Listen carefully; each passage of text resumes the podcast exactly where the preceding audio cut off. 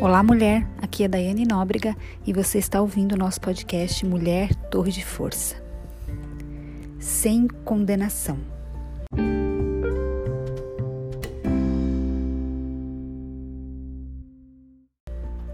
João, capítulo 8, versículo 11.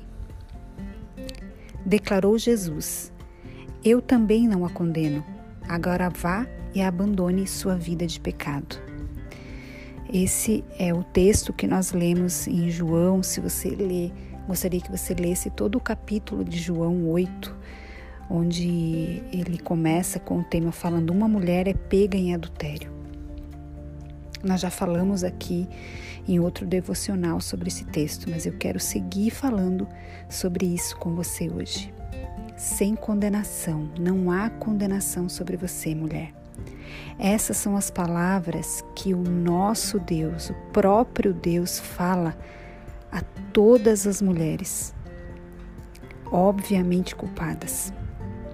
Quantas vezes você e eu nos sentimos culpadas por coisas que nós já fizemos no passado ou por todo o nosso passado, por coisas que nós cometemos hoje no dia a dia, por falhas na educação dos nossos filhos, por termos sido é, insubmissas no nosso casamento com o nosso marido, por problemas de relacionamento, por problemas no nosso trabalho, por pecados em oculto que ainda estão na nossa vida. Quantas vezes nós nos sentimos culpadas? Infelizmente, a ofensiva mais malévola do nosso inimigo contra as filhas de Eva é com frequência lançada sob o disfarce de religião. No, no, capítulo 8 de João, que nós lemos agora, nós vemos de modo claro a crueldade da lei e da religião, bem como a beleza da misericórdia e do amor incondicional de Deus por uma mulher. Eu quero te convidar que nós possamos juntas visitar essa cena e talvez vê-la sob uma luz diferente no dia de hoje. Na penumbra do início da manhã, uma grande multidão espera para ouvir um jovem rabino chamado Jesus. Quando Jesus vai ao templo, né, quando ele volta do, do Monte das Oliveiras e na manhã seguinte, bem cedo, né, ele estava outra vez no templo e logo se reuniu uma grande multidão para ouvi-lo, para que eles pudessem ouvir os ensinamentos de Jesus. E Jesus é tão diferente, querida. Quando ele fala, você ouve as palavras de Deus, o nosso Pai.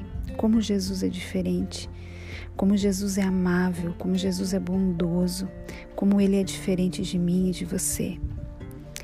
Sabe, ao primeiro brilho do amanhecer, Jesus aparece com seus discípulos. Após saudar as pessoas na multidão, ele se senta para ensinar.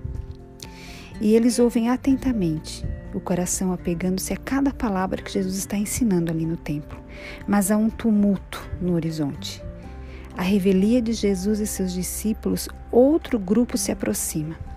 As vozes raivosas e as formas sombrias estão lutando com alguém.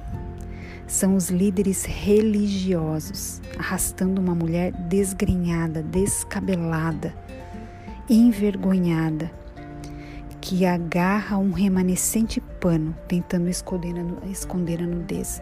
A Bíblia nos relata que ela estava nua. Olha só. Ela estava nua quando ela foi pega e quando ela foi levada para a praça para ser condenado. Sabe, está óbvio aqui que ela foi arrastada de uma cama de vergonha. Quantas vezes, querida, você e eu já fomos arrastadas por um momento, por uma situação, por uma cama de vergonha? Eu mesma. Eu sou prova viva disso inúmeras vezes. Eu fui arrastada de uma cama de vergonha. Sabe? O homem, no entanto, ao qual ela foi pega em adultério, não está à vista aqui. E eles dizem a Jesus: Mestre, esta mulher foi surpreendida em ato de adultério. Se você for lá no livro de João, no capítulo 8, no versículo 4 e 5, ele fala: Esta mulher foi pega no ato de adultério, disseram ele a Jesus. E a lei de Moisés ordena que ela seja apedrejada. E o que o Senhor diz a esse respeito? Eles perguntam isso a Jesus. O que Jesus diria a essa mulher? A princípio, ele não está disposto a olhar para ela ou a responder-lhes. Então ele se inclina e escreve no pó. Em seguida, fala apenas aos, acusadores daquela mulher, desafiando aquele que não tem pecado a jogar a primeira pedra. Olha como Jesus é sábio e inteligente. Um por um deles saem dali. Eles saem até que fiquem só Jesus. A multidão e a mulher, obviamente culpada. Mesmo não tendo pecado, Jesus recusou-se a jogar uma pedra naquela mulher. Porque você entende que Jesus não tem pecado e ele disse: Aquele que não tem pecado, atire a primeira pedra. E ele poderia ser o único acusador daquela mulher? Porque somente ele é reto, é justo, é santificado. Só que ele veio para salvá-la e não para condená-la. Jesus fica calado até que todos os acusadores tenham ido embora. Não resta mais ninguém ali. Então Jesus pôs-se em pé e perguntou àquela mulher. João 8, 10 e 11 fala assim: Então Jesus se levantou de novo e disse à mulher: Mulher, onde estão os seus acusadores? Nenhum deles a condenou? E ela responde: Não, Senhor. Então Jesus disse: Eu também não a condeno. Vá e não peque mais. Algumas versões falam: Eu também não a condeno. Agora vá e abandone a sua vida de pecado. E aquela mulher levanta a cabeça e encontra o olhar dele, do nosso amado Jesus. Ah, mulher, como é bom nós encontrarmos o olhar de Jesus sobre as nossas vidas.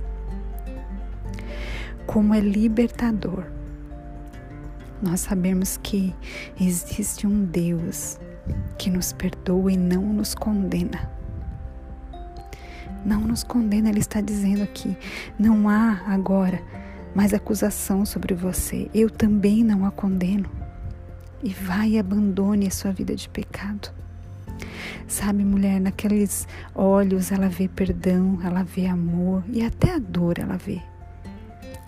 Ela não é mais filha da morte e das trevas, mas agora ela é filha da vida e da luz. Sabe, querida, quando a serpente arrasta nossa vergonha e nos acusa, nós podemos olhar para aqueles mesmos olhos e saber que Jesus não nos condena. A sua misericórdia nos defende e a sua graça nos diz que podemos ir. E ir, mas não da mesma forma ir e não pecar mais, ir e abandonar a nossa vida de pecado. Qual é o pecado que você precisa abandonar no dia de hoje? Qual que é aquela prática, aquele hábito do pecado que você precisa? Não é fazer hoje, fazer amanhã, fazer só de vez em quando, aos finais de semana, não, que você precisa verdadeiramente abandonar qual é o pecado da sua vida que você precisa tirar da sua vida, que você precisa abandonar, que você precisa jogar fora? Que você precisa se despir dele para que você saia dessa cama da vergonha? Qual é o pecado que tem atrapalhado a sua vida e que tem impedido de você viver o melhor de Deus? Que tem impedido de você viver uma vida plena? Sabe aquela vida abundante que o Senhor nos promete? Ei, não é só no céu que você e eu vamos viver essa vida abundante, é aqui. A Bíblia fala que nós vamos reinar em vida. Mas para que você reine em vida, para que você coma o melhor dessa terra, para que você possa viver o extraordinário de Deus sobre você, esse pecado que está aí na sua vida, você precisa abandonar. Você precisa não pecar mais. O Senhor não te condena. Ele não está aqui para te condenar. Ele está, só está aqui para dizendo: Eu não te condeno. mas eu estou te dizendo que você precisa abandonar o pecado. Eu quero que você audite seu coração hoje e que você reflita qual é o pecado que você precisa abandonar. É a imoralidade sexual? É a lascívia? É a inveja? É a mentira? Quantas de nós, quantas de nós que temos o hábito da mentira? Ah, Dai, mas é só uma mentirinha. Eu só conto uma coisinha aqui, nada demais, não atrapalha a minha vida. Ei, você que pensa que não atrapalha. O nosso inimigo, ele é nosso acusador. Quanto menos você esperar, quando menos você imaginar, ele vai vir e vai te acusar dessas mentirinhas que você conta no seu dia a dia. Quando você mente para o seu marido sobre o preço de algo que você comprou, quando você mente lá no seu trabalho, quando você se atrasou em casa e você disse que foi o trânsito, é mentira. Ei, é mentira e Deus não se agrada disso, isso é um hábito do pecado você precisa abandonar quando você mente para os seus filhos. Quando você mente para Deus dizendo que você não tem tempo para ter relacionamento com Ele. Você sabia que Deus conhece a sua vida, mulher? Você sabia que Deus sabe antes mesmo de você falar e de você pensar o que você vai dizer? A Bíblia fala que Ele, Ele investiga o nosso coração Ele conhece o nosso coração. Sabe por quê? Porque foi Ele que nos criou, criatura. Ele sabe o que nós vamos falar. Para de mentir para Deus, para de tentar enganar a Deus. Pare de mentir para os seus pais, mulher. Pare. Sabe, existem hábitos de pecado que nós temos, que muitas vezes Deus não libera uma bênção. Sabe aquela oração que você tem feito há muitos anos e ela está represada nos céus, talvez por um pecado que você tenha. Talvez por um hábito de pecado que você não quer abandonar. Mas o Senhor só vai liberar essa bênção, o Senhor só vai liberar o favor dele sobre você, disso que você está pedindo, quando você decidir abandonar esse pecado. Ele não te condena, não há condenação sobre você, isso é uma garantia que ele nos dá. Mas nós precisamos decidir hoje abandonar o pecado. Qual é o pecado que você vai decidir abandonar hoje? Largar, deixar para trás e decidir viver uma vida livre você é livre, você não tem mais condenação, você é livre do pecado, livre da maldição, da condenação. Você não precisa mais ser cativa, mulher. Saia desse cativeiro do pecado e deixe que Deus purifique seu coração, assim como ele purificou aquela mulher. Assim como ele disse: Eu também não te condeno. Vai, não peque mais. É isso que o Senhor está nos dizendo hoje. Eu te perdoo, eu te lavo, eu te justifico.